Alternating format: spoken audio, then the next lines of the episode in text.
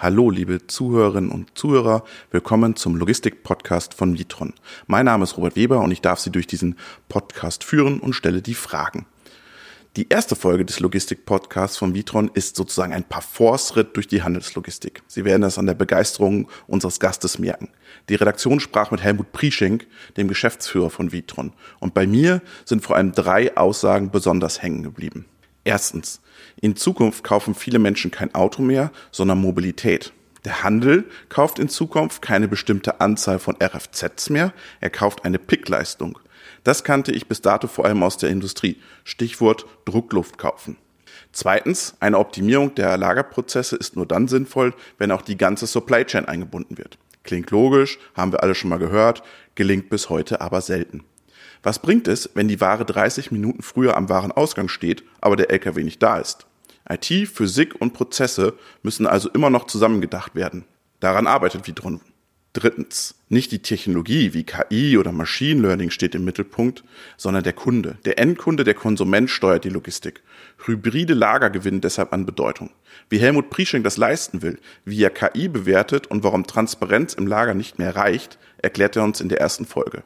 Ich wünsche Ihnen viel Vergnügen. Nehmen Sie Wissen mit aus dem Logistik-Podcast.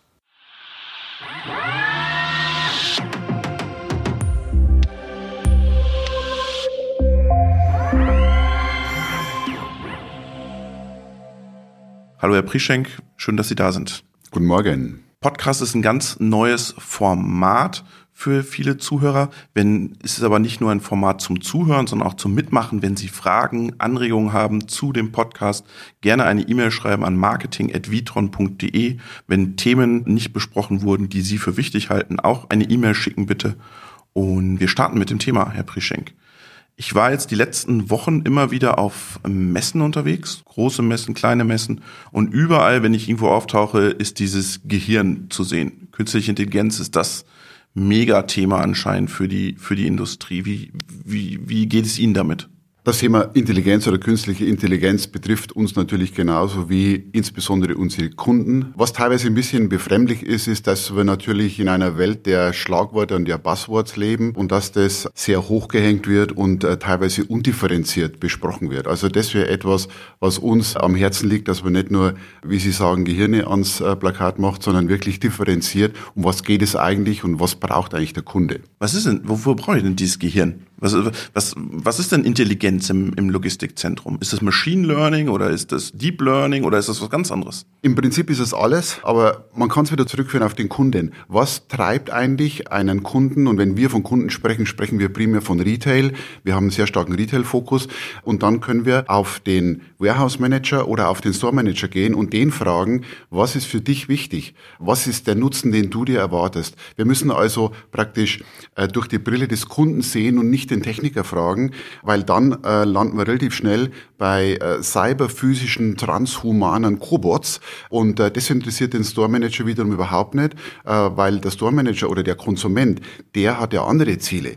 Der hat ja die Ziele, dass er zum Beispiel seine Supply Chain managt und zwar, und das ist das, was die Intelligenz dann äh, wirklich bringt, dass er nach ganz unterschiedlichen Kriterien seine Supply Chain oder das Logistiknetzwerk managen kann. Mit anderen Worten, dass wir auf Effizienz schauen können, dass wir aber möglicherweise in einer Season wenn es um Thanksgiving geht oder um, um Ostern, geht es möglicherweise um Durchlaufzeit oder es geht möglicherweise um Nachhaltigkeit. Also äh, es gibt unterschiedlichste Zielgrößen, wo man ein Logistiknetzwerk optimieren kann und die Intelligenz oder die, die Daten, die ermöglichen jetzt, so ein Netzwerk zu optimieren.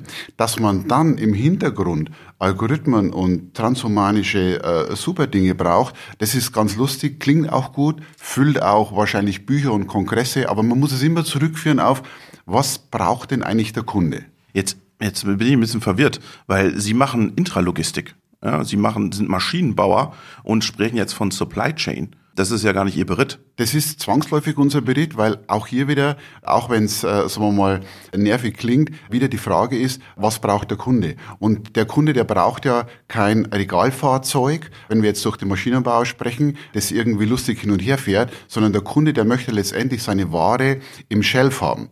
Und was brauche ich dazu? Ich muss da äh, Systeme designen. Ich muss Systeme realisieren. Äh, ich muss Systeme, also zum Beispiel ein Distributionszentrum, operaten. Das heißt also, ich muss von vorne nach hinten und auch da gehört Intelligenz dazu, vom ersten Pinselstrich, von der Problemstellung über die Realisierung bis hinten zum Betreiber alles liefern, damit ich end-to-end -end den Kunden beliefern kann oder sein Problem lösen. Und daher äh, sind wir nicht Maschinenbau, sondern sind eher Systemintegrator und Operator. Und das ist auch das, was der Kunde fordert. Also das war nicht eine Geschäftsidee von uns, die uns mal eingefallen ist, sondern das ist eine konsequente Entwicklung von Anforderungen des Marktes. Ja. Dann sind Sie Logistikdienstleister? Korrekt. Dann messen Sie sich mit einem DRL und einem Fiege? Nicht direkt, weil wir im Gegensatz zu den vorgenannten wirklich Systeme designen. Das heißt also in der ganzen Datenaufnahme, im Design von automatisierten oder mechanisierten Lösungen, in der Entwicklung von Algorithmen bis hin zum Betreiber die komplette Kette durchmachen. Und wer fordert das? Sind das europäische Retailer oder sind das amerikanische Retailer? Wer stellt diese Forderungen an Sie? Grundsätzlich sind wir verortet im europäischen Raum und in Nordamerika und zwischenzeitlich auch in Australien. Und wir haben festgestellt, wenn man über Retail grosso modo spricht, kommen die Anforderungen eigentlich in ähnlicher Form äh, in allen drei Bereichen, die ich genannt hatte. Künstliche Intelligenz ist so ein großes Thema. Ich war jetzt auf dem Handelslogistikkongress vom EAI in Köln. Das andere Thema, das dort immer äh, großes Thema war, das ganze Thema Omnichannel. Also die Verknüpfung sozusagen vom stationären Handel und vom E-Commerce. Wie schaffe ich das in einem, jetzt bauen Sie riesige Logistikzentren, wie schaffe ich das in so einem Logistikzentrum beides zu spielen, stationärer Handel und E-Commerce? Das stelle ich mir super schwierig vor, weil das ist ja ein, ein, ein relativ starres Konstrukt, das ist Stahl und Eisen. Wie flexibel kann ich darin agieren? Das war eine Schachtelfrage. Ich würde gerne die erste zuerst beantworten. Äh, künstliche Intelligenz. Ich muss immer schmunzeln, wenn wir dann mit Praktikern aus der Branche zusammensitzen und über das Thema sprechen. Da gibt's ja dann eine Geisterdiskussion. Ist künstliche Intelligenz falsch übersetzt? Eigentlich muss es Artificial Intelligenz heißen und dann gibt's da Abhandlungen im, im Netz. Und äh, wenn Sie dann mit den Leuten draußen sprechen, die das nutzen und anwenden, die schmunzeln da, weil sie sagen, ich brauche weder Artificial Intelligenz noch künstliche Intelligenz. Ich brauche eigentlich zwei Sachen. Ich brauche Warehouse Intelligenz und ich brauche Supply Chain Intelligenz. Das ist das, was ich eigentlich als Kunde brauche. Wie wir das benamen, ist egal. Und die ganz äh, erfahrenen Jecken, die sagen dann auch schon mal, manchmal wäre mir ein Schuss natürliche Intelligenz in solchen Diskussionen auch nicht unrecht. Aber das nur mit dem Schmunzeln. Die Frage, die Sie gestellt haben, die ist hochinteressant, insbesondere aus dem Grund, weil die Branche, wenn wir jetzt über Retail sprechen äh, und insbesondere über Food Retail, ja sich über die letzten Jahre äh, sehr stark etabliert hat äh, im Bereich Store Delivery. Dort läuft im Food Retail quasi 95, 96, 97 Prozent, je nachdem in welchem Land sie sind, läuft das Geschäft in den Stores und zwei, drei Prozent laufen digital. Die Diskussionen sind genau umgekehrt. Man diskutiert 97 Prozent über digital und weil man nichts verpassen will. Das ist richtig. Auf der anderen Seite ist immer so eine gewisse Gefahr drin, wenn man 97 Prozent über den 3 Prozent Konsumenten spricht, da muss man aufpassen, dass man auch die 97 Prozent, die das Geld in die Stores bringen, nicht vergisst. Aber Sie haben vollkommen recht, man darf es nicht verpassen. Das Thema ist, dass über die letzten Jahre natürlich dieses Thema digital, äh, und da geht der Food und der Non-Food fast eins zu eins, sehr stark an Lösungen gearbeitet haben, wie man es macht, dass der Business Case aber unter Druck geraten ist. Mit anderen Worten, viele ähm, äh, Anbieter im Markt verlieren damit Geld. So, und jetzt ist die Frage, wie bekomme ich das wieder unter einen Hut, dass ich ein Geschäft, das heute drei Prozent ist, aber möglicherweise in ein paar Jahren, da können wir drüber streiten, ob es fünf oder zehn oder 15 Jahre sind, vielleicht 10, 15, 20 Prozent von dem Geschäft ausmacht, dann muss ich damit Geld verdienen. Das ist der Sinn eines Geschäftsmodells. Und jetzt ist die Frage, wie schaffe ich es? Und das ist etwas, was Sie schon in Ihrer Frage verinnerlicht hatten, nämlich dass wir den Markt so lesen im Moment, dass sehr viele Kunden wieder in Hybrid-Setups denken. Und da gehe gehe gar nicht so sehr auf die Maschine, sondern erst einmal auf den Prozess, dass man nicht mehr sagt, ich äh, löse dieses Thema digital separat, als wäre ich Tourist in einem fremden Land, sondern ich löse das integriert und sage, Moment, was habe ich denn schon für Setups, was habe ich denn schon für Transportwege, was habe ich denn schon für Prozesse, wo habe ich denn schon Bestände und dass man praktisch hybrid denkt, damit das eine Geschäftsmodell dem anderen hilft. Das ist einmal der grundsätzliche Gedanke, weg von der Atomisierung hin zu Hybriddenken. Seit Nutzung. wann, seit wann gibt es dieses Hybriddenken? Zwei, drei Jahre würde ich sagen, kommt es hoch und jetzt gehen wir wirklich in die Situation, wie kann das konkret ausschauen? Und zwar immer in Kombination IT und dann die Physik. Das ist ja auch so ein Thema, muss man immer schmunzeln, wenn man so die, die Zeitung in den letzten Tagen aufschlägt, wo man sagt, wir sind in der KI abgeschlagen und China ist ganz weit vorne und so weiter, wo man wieder den Fehler macht, meiner Meinung nach, dass man nur auf das Thema KI schaut und losgelöst von der, von der Physik. Wir sind doch ein Land, wo wir sehr stark im Bereich Maschinenbau und Systeme nachgewiesen haben, dass wir was leisten können. Und wenn man das jetzt gemeinsam äh, sieht mit dem Thema Prozesse und Intelligenz, dann haben wir da Riesenchancen und attraktive Möglichkeiten für junge Menschen. Und das ist etwa, ja, ich würde sagen, zwei, drei Jahre, wo man in diese Richtung denkt. Erst im Prozess, das Modell, wenn das Geschäftsmodell steht, dann die Lösungen, die IT-Tools, dann die Physik, dann wird es einen Rollout geben. Sie sind, machen Sie nur noch Physik oder machen Sie auch IT? Sie machen ja auch IT. Wie, wie führen Sie diese Welten jetzt in einem Omnichannel-System zusammen? Das ist ja, da spielen ja ganz viele mit. Das ist der, die, die Tourenplanung, der Kunde, der Endkunde. Es ist nicht mehr der, der Store-Manager, der sozusagen der Endkunde ist, sondern der Consumer. Das ist ja für einen Intralogistiker für viele ganz neu, sozusagen mit dem Endkunden auch dann Kontakt zu haben in der Supply Chain. Aber das ist der entscheidende Punkt. Es gab mal die Frage, wer steuert zukünftige Supply Chains? Ist es der Cobot, ist es das transhumane System etc. etc.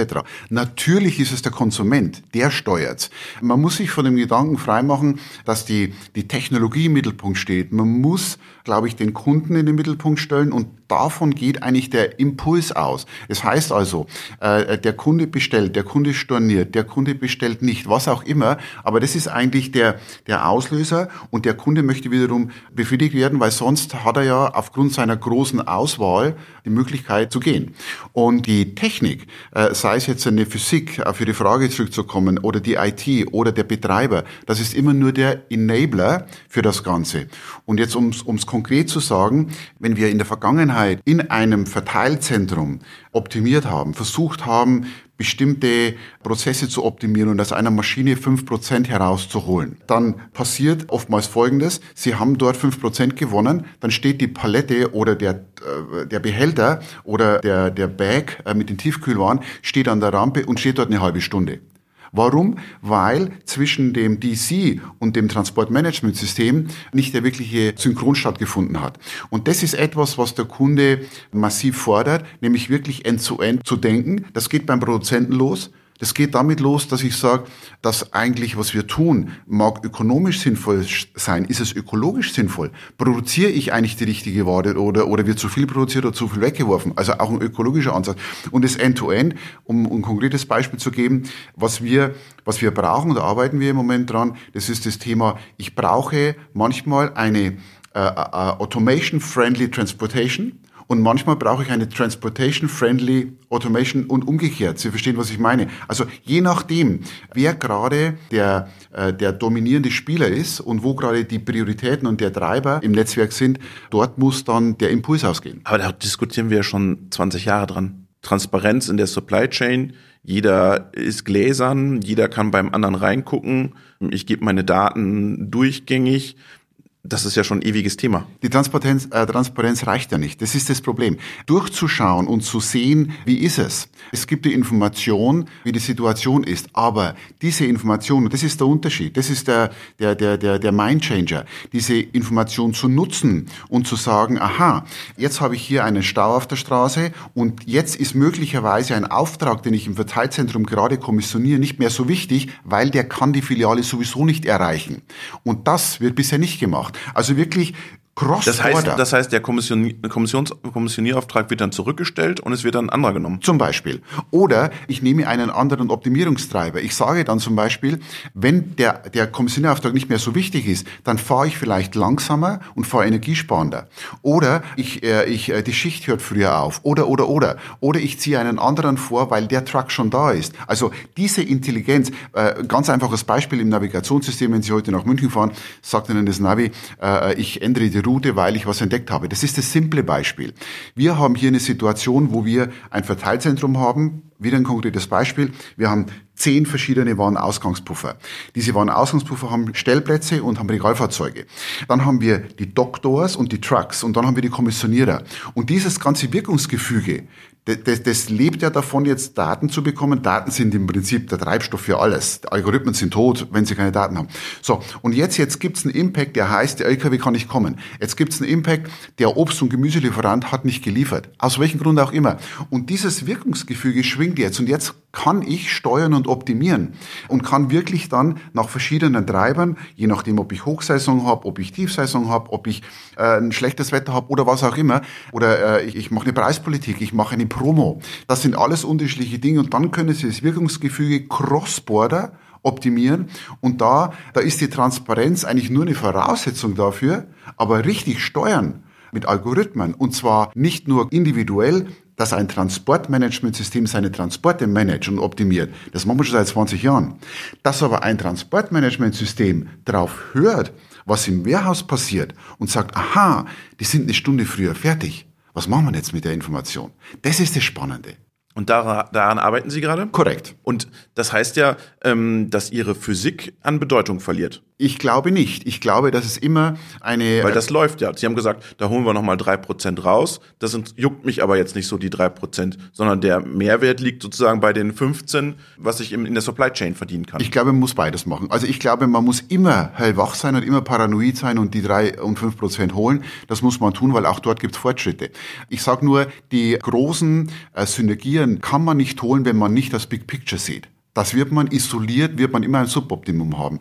Und was ich schon eben äh, gerade gesagt habe, ich glaube, man muss sich immer vor Augen halten, es kommt schon auf die Physik drauf an, weil wir leben in einem, in einem Markt, wo äh, die Arbeitskräfte wichtig sind und wo sie heute nicht mehr so viele Leute finden, die Interesse haben, acht Stunden in einem Tiefkühlwarehouse zu arbeiten. Das war auch ein Thema auf dem Logistikkongress, ja? Fachkräftemangel, so. ja. Absolut. Also das Thema Verfügbarkeit von Labor und das Thema Bezahlung. Das Thema, wir reden über Job Enrichment und solche Dinge.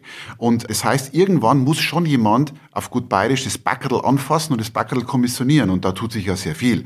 Und das ist eine wichtige Grundlage. Und deswegen muss man immer, glaube ich, kombiniert denken. Physik und IT und Prozesse gehören zusammen, nicht isoliert. Wo, wo sehen Sie da Ihr Unternehmen? Machen Sie noch 70 Prozent Physik und 30 Prozent IT oder wird sich das verändern? Wo geht denn da die Reise hin? Also ich glaube, dass es äh, perspektivisch halbe halbe sein wird, äh, äh, wobei es immer schwierig ist, da Prozentsätze zu nennen. Und wir sind ja heute schon ein Unternehmen, das über die Hälfte der Mitarbeiter im Betreiber unterwegs ist. Das heißt also nochmal Design, Build, Operate. Das ist unser Mantra. Designen von, von Anlagen, Build, also wirklich als schlüsselfertige Zu machen und Operate. Und je besser sie operaten hinten, und da kommen diese End-to-End Cross-Border-Optimierungen massiv mit rein, Je besser Sie operaten, desto besser können Sie am, am Anfang wieder solche Hybridlösungen gestalten, weil das eine speist ja wiederum das andere. Jetzt haben Sie gerade gesagt, Design, Build und Operate. Es gibt ja in der Industrie, wenn ich jetzt in den Maschinenbau mal schaue, gibt es ja auch dieses Modell des Operates. Und es gibt da so ein Beispiel, das immer rumgezeigt wird, das sind Käserkompressoren und der wird bezahlt nach gelieferter Druckluft. Also da kauft man nicht mehr die Maschine, sondern der zahlt im Prinzip die gelieferte Druckluft. Ist das ein, ein Geschäftsmodell für die Intralogistik? Logistik oder für die Logistik, dass man sagt, ich bezahle dich in Pickleistung? Absolut. Also ich glaube, die Reise, die geht dahin, ob wir wollen oder nicht. Ich bin auch überzeugt davon, die Automobilindustrie macht es jetzt vor. Das alte Denken ist ja, Mensch kauft ein Auto. Mensch kauft zwei Tonnen Stahl und Räder dran und so weiter. Und wenn man jetzt reinhorcht in die Zukunft, in die junge Generation, dann kaufen die kein Auto, die wollen eigentlich nur äh, Mobilität. Mobilität. Das heißt also, äh, gehen wir mal von der Extremsituation aus, ein junger Mensch sagt, ich kaufe im Jahr 20.000 Kilometer. Und dem ist eigentlich wurscht, ob, ob er da in einem Bus sitzt, in einer Bahn, einer, äh, auf dem Fahrrad oder was auch immer. Er kauft 20.000 Kilometer Mobilität. Und genauso ist es bei uns auch. Unsere Kunden kaufen keine Anzahl von RFZs. Die kaufen eine Leistung, die heißt, äh, ich möchte die Ware beim Konsumenten an der Haustor oder im Store haben. Und äh, da geht die Reise genauso hin. Wir müssen überlegen, wie wir dieses vernünftig interpretieren. Wie kriegen Sie das Risiko daraus?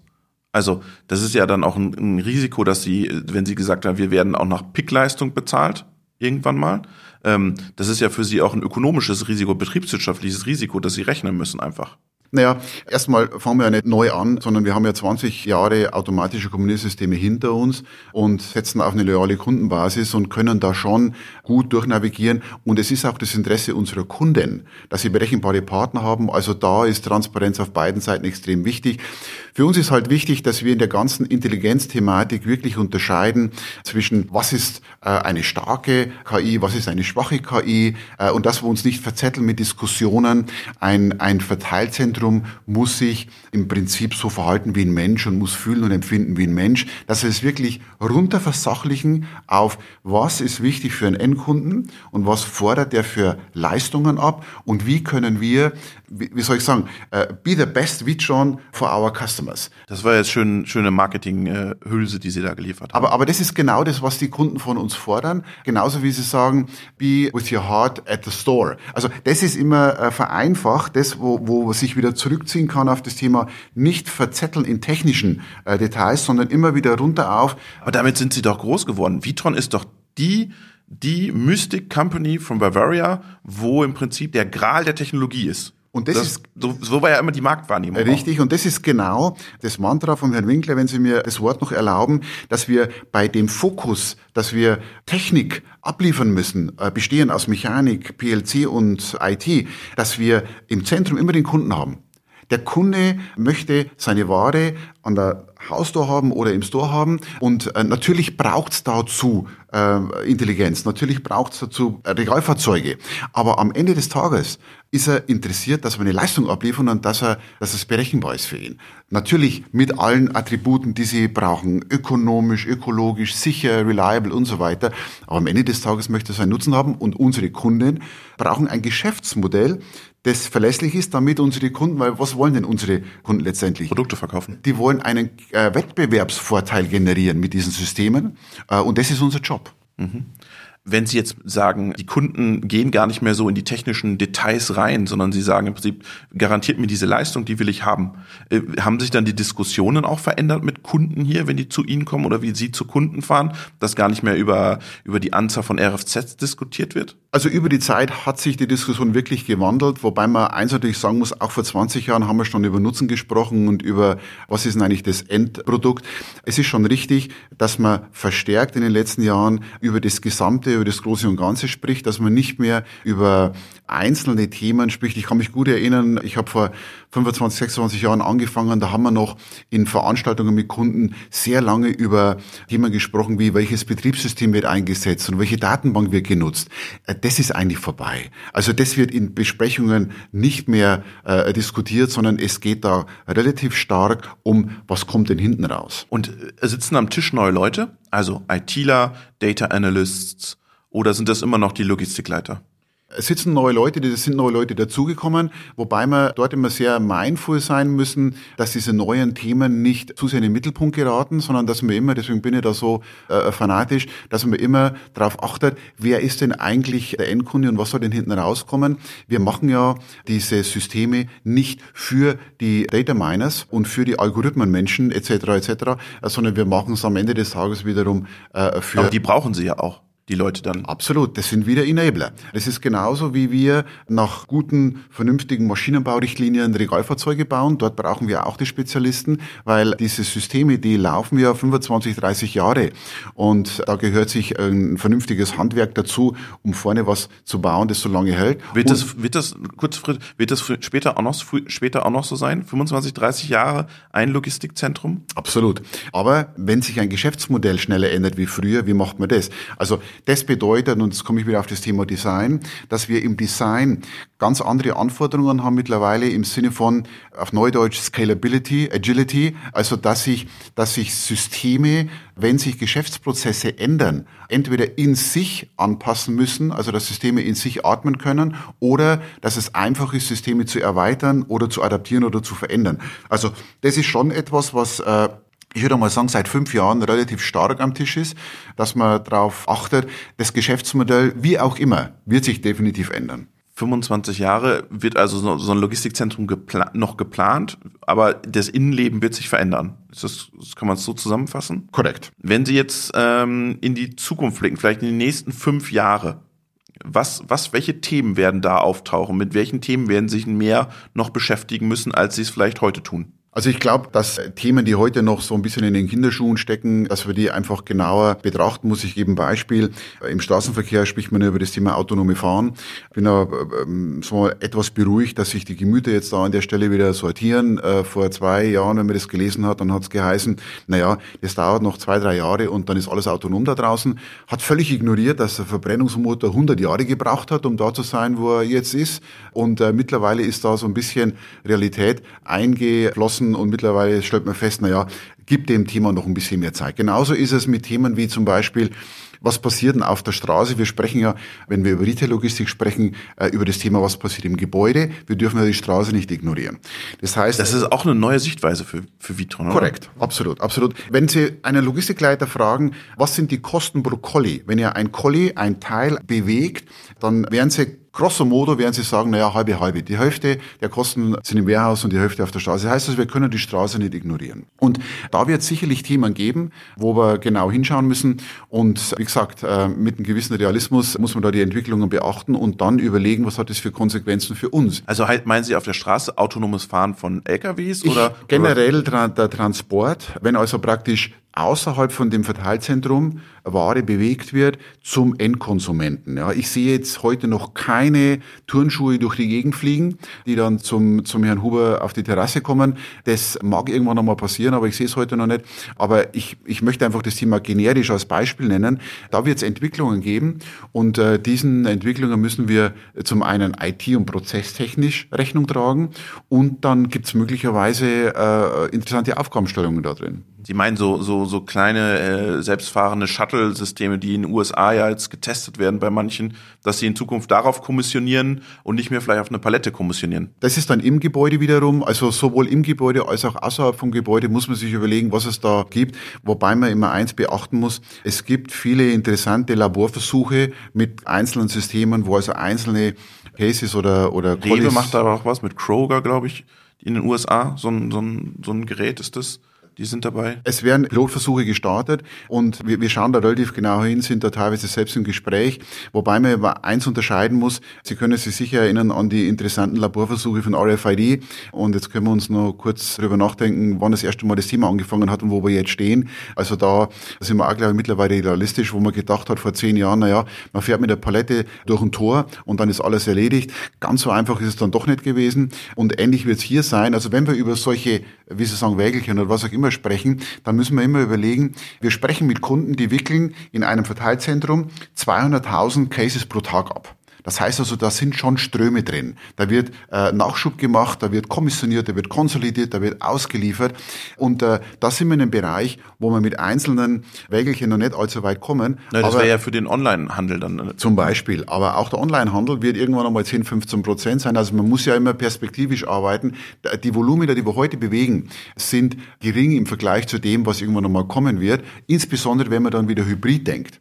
Und dann muss man andere Volumina abdecken und da hat man dann wieder die Scale of Economy drin. Dann haben wir ähm, das Thema, haben Sie gesagt, der autonome Systeme, was, was kommen wird. Was sind noch so zwei Themen, die Sie in den nächsten fünf Jahren sehen? Das Thema Fachkräfte vielleicht nochmal. Gibt es dem ganzen Thema Automatisierung nochmal einen Schub, dass Sie sagen, dieser Fachkräftemangel, der uns trifft in allen westlichen Ländern, dass wir da nochmal einen Schub für die Automatisierung erleben? Das sehe ich schon. Also das Thema Fachkräftemangel, das ist ja etwas, was wir seit 20 Jahren diskutieren, äh, aber es wird halt immer verschärfter und man muss sich halt überlegen, wo ist die Kombination zwischen natürlicher Intelligenz, weil den Mensch braucht man natürlich schon, und Warehouse-Intelligenz oder, oder Supply Chain-Intelligenz.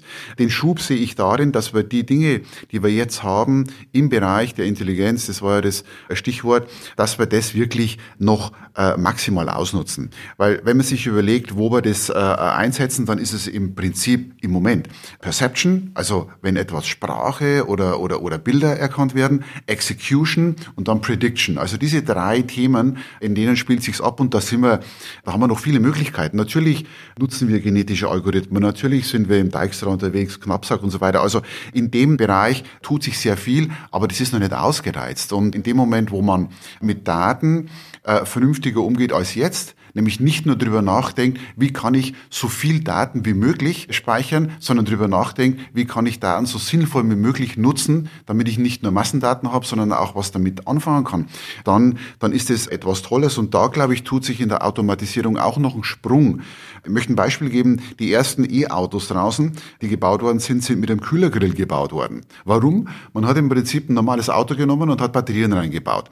Man hat aber noch nicht den geistigen Sprung gemacht und gesagt, Moment, wir müssen mal zurückbuchstabieren, wenn ich neu ansetze dann muss ich ja ganz anders denken. Oder wenn man weiter beim Auto bleibt, niemand würde durch der, auf die Idee kommen, wenn man autonomes Fahren denkt. Er könnte man ja sagen, naja, ich habe ein Auto, ich nehme ein normales Auto und dann setze ich einen Roboter hinter das Lenkrad und der Roboter steuert. Das würde ja keiner tun. Wenn man sagen, naja, das ist ja dumm. Wenn ich schon alles habe an Informationen und an Aktorik, Sensorik, dann kann auch das Auto das selbst machen. Aber dieses Roboter-Thema, ein Roboter sitzt hinterm Steuerrad, das sehen Sie heutzutage in Applikationen draußen auf dem Markt, wo praktisch Anbieter hingegangen sind und gesagt haben, ja, ich habe einen normalen Kommissionierplatz und ah, jetzt habe ich einen Roboter und dann ersetze ich einfach einen Menschen durch einen Roboter. Das ist unserer Meinung nach zu kurz gesprungen. Da muss man neu denken. Was heißt neu denken? Das müssen wir mir erklären. Wie, wie soll er denn da neu denken? Dass ich nicht einfach einen Menschen durch einen Roboter ersetze, sondern von vornherein. Den Prozess ganz neu denken? Richtig. Das ist der Clou. Das war der zweite Thema. Fachkräftemangel, Automatisierung. Was ist das dritte Thema, das in den nächsten fünf Jahren noch bei Ihnen schlummert? Ich glaube, das dritte Thema, das kommt dann, wenn man über das ganze Thema, wie ökologisch fahre ich denn komplette Ökosysteme?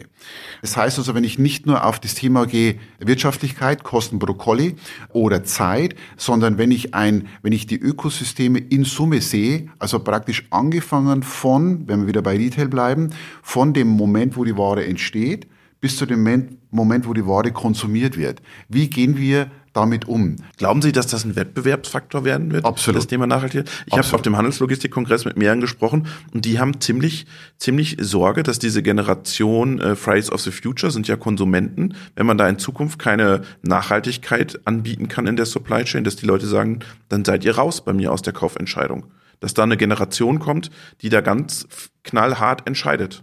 Also auch hier wird es keine äh, Schwarz-Weiß-Entwicklung geben. Ich glaube, es wird ein, eine Entwicklung in die Richtung sein. Aber das Ganze, das steht und fällt mit der Transparenz. In dem Moment, wo Sie transparent sind, in dem Moment, wo Sie als Anbieter, äh, und da spreche ich jetzt nicht von uns als Systemintegrator, sondern von unseren Kunden, wenn da Transparenz in dem Thema ist, dann geht es sehr schnell in die Richtung, wie verhält sich das Unternehmen in der Welt. Und wenn man mal Themen wie Kosten, äh, wie Geschwindigkeit, wie Customer Focus ausgereizt hat, dann wird es relativ schnell in das Thema gehen, was produzieren wir eigentlich, was werfen wir weg, wie nachhaltig sind wir, wie gehen wir mit dem Planeten um. Und ich will jetzt da gar nicht pathetisch werden, aber da sind wir relativ schnell dann an dem Punkt, dass das offensichtlich ist. Und äh, dann sind wir in solchen Dingen wie zum Beispiel, was für eine Wertschöpfungskette ist denn eigentlich sinnvoll? Muss ich denn etwas dort produzieren oder kann ich so, und da gehe ich jetzt nicht auf 3D-Druck und sowas ein, sondern dann wird Intelligenz richtig zum Hebel. Das wäre dann mehr Regionalität. Zum Beispiel. Dann sind Sie mit Ihren riesigen Zentrallagern die Angeschmierten. Das kommt drauf an. Also ich glaube, seit 15 Jahren äh, diskutieren wir das mit dem Schmunzeln. Es wird in Zukunft bloß mehr kleine Verteilzentren geben. Und, und man hat mal relativ schnell gelernt, dass Atomisierung ein ganz anderer Preis bedeutet. Also ich meine, dass wir da auch wieder wahrscheinlich nicht eine Schwarz-Weiß-Entwicklung sehen, aber ich glaube, dass man, äh, wenn man dann über die anderen Faktoren drüber ist, dass man ein Ökosystem-Thema hat, wo man einfach verstehen möchte, wie viel Player habe ich, wie werden Sachen transportiert, mit welchen Konsequenzen, wo werden sie produziert, wo wird es weggeworfen, etc. Und da können wir uns, glaube ich, als Menschen einfach vernünftiger verhalten und das ist dann etwas, wo diese, und wie sie es dann nennen, äh, KI, WI, SCI oder so, einfach auch einen, einen Beitrag äh, hat zu dem, was wir hier tun, weil da steckt ja irgendwo eine Mission letztendlich dahinter. Das war Helmut Prieschenk über die Mission der Warehouse Intelligence bei Vitron. Vielen Dank für Ihre Zeit. Fragen und Anregungen immer gerne an marketing.vitron.de. Herr Prieschenk, danke, dass Sie uns äh, Rede und Antwort gestanden sind. Gerne, hat viel Spaß gemacht. Dankeschön.